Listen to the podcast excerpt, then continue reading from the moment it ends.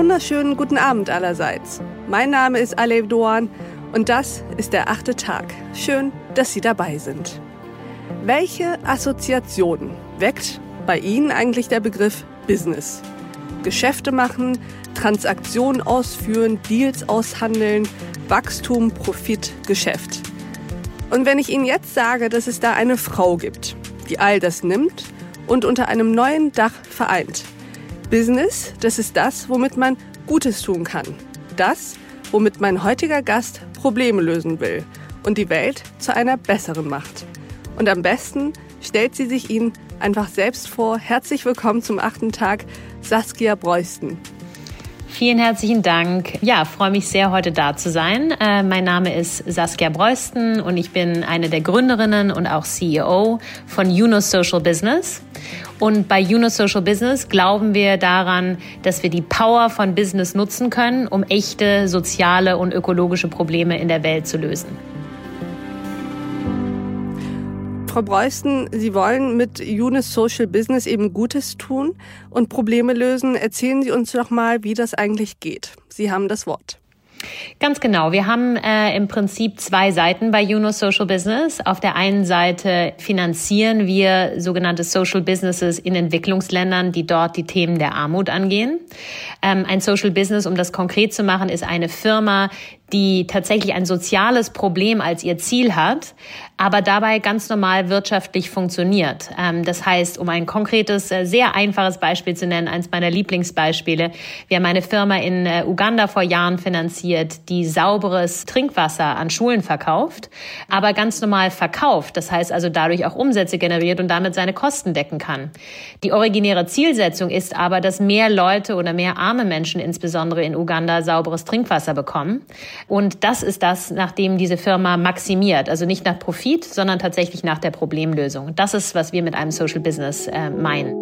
What's the difference between a social business and traditional business? What is the difference between a social investor and a traditional investor? A traditional investor invests for his own benefit. A social investor invests to benefit others. At Eunice Social Business, we help connect social investors with social businesses for a very special purpose to address the world's most pressing problems. Das heißt also, auf der einen Seite finanzieren wir diese Arten von Social Businesses in Entwicklungsländern und sind wie eine Art ja, sozialer Venture Capital Fonds in dem Sinne. Und auf der anderen Seite glauben wir, dass wir diese Prinzipien von Social Business auch auf große Konzerne übertragen können und arbeiten dementsprechend auch mit großen Konzernen daran, wie sie äh, soziale Probleme durch ihr, Kon äh, durch ihr Kerngeschäft tatsächlich lösen können. Das heißt, wir gründen zum Beispiel mit Großkonzernen neue Corporate Social Business Ventures, also neue Firmen, die schon auf den Kernkompetenzen des Businesses äh, dieser Firma äh, jeweils beruhen, aber ähm, Probleme lösen. Also zum Beispiel, auch hier nenne ich eins meiner Lieblingsbeispiele. Wir haben vor ähm, ja, über einem Jahrzehnt eine, eine Joint Venture, eine gemeinsame Firma gegründet mit dem Joghurthersteller Danone und haben gesagt, okay, du kennst dich im Bereich Joghurt aus, wir kennen uns im Bereich Armut aus, was können wir zusammen machen? Und haben eine Firma gegründet, die äh, Joghurt angereichert mit Vitaminen und Nährstoffen an die arme Bevölkerung in Bangladesch verkauft. Aber wieder nicht mit dem Ziel, einfach nur Profit zu maximieren, sondern mit dem Ziel, in dem Fall es zu schaffen, so viele wie möglich Menschen mit diesem Joghurt äh, zu erreichen und damit dafür zu sorgen, dass äh, gerade Kinder äh, bis zum Alter von fünf nicht unterernährt sind. Das heißt, das sind also die zwei Seiten, wie wir bei Juno Social Business arbeiten. Auf der einen Seite finanzieren wir äh, lokale Sozialunternehmer, die eben die Armut lösen wollen durch Geschäftsmodelle. Und auf der anderen Seite arbeiten wir mit großen Konzernen, um zu sehen, wie können die ihre Verantwortung eigentlich besser übernehmen? Wie können die ihr Kerngeschäft nutzen, um auch soziale und ökologische Probleme anzugehen? Frau Breusten, nun ist es ja so, dass Sie nicht hinter dem Prinzip der Social Businesses stehen, einfach nur, weil Sie selbst aus dieser Richtung kommen, weil Sie selbst aus der Wirtschaft kommen. Das ist ein Teil der Erklärung, aber nicht die Gesamtheit, sondern Sie glauben ja auch tatsächlich, dass Unternehmen, dass Konzerne größeren Einfluss haben können auf Entwicklungsprogramme weltweit als Regierungen und NGOs. Wie kommen Sie zu dieser Annahme? Ich bin einfach der Meinung, dass die Wirtschaft wirklich die stärkste Kraft in unserer Gesellschaft ist. Die Wirtschaft ist der Akteur und die Regierungen sind vielmehr die Rahmensetzer oder geben die Rahmenbedingungen. Und NGOs wiederum haben natürlich soziale Ziele, aber sind natürlich immer abhängig von Geldern, die sie dafür bekommen. Dementsprechend sind die auch mehr in einer reaktiven Rolle. Deswegen sehe ich die Wirtschaft wirklich als die treibende Kraft, die vorangeht und die tatsächlich, ja, Ideen in Aktionen umsetzt. Also das mal zum Grundsätzlichen.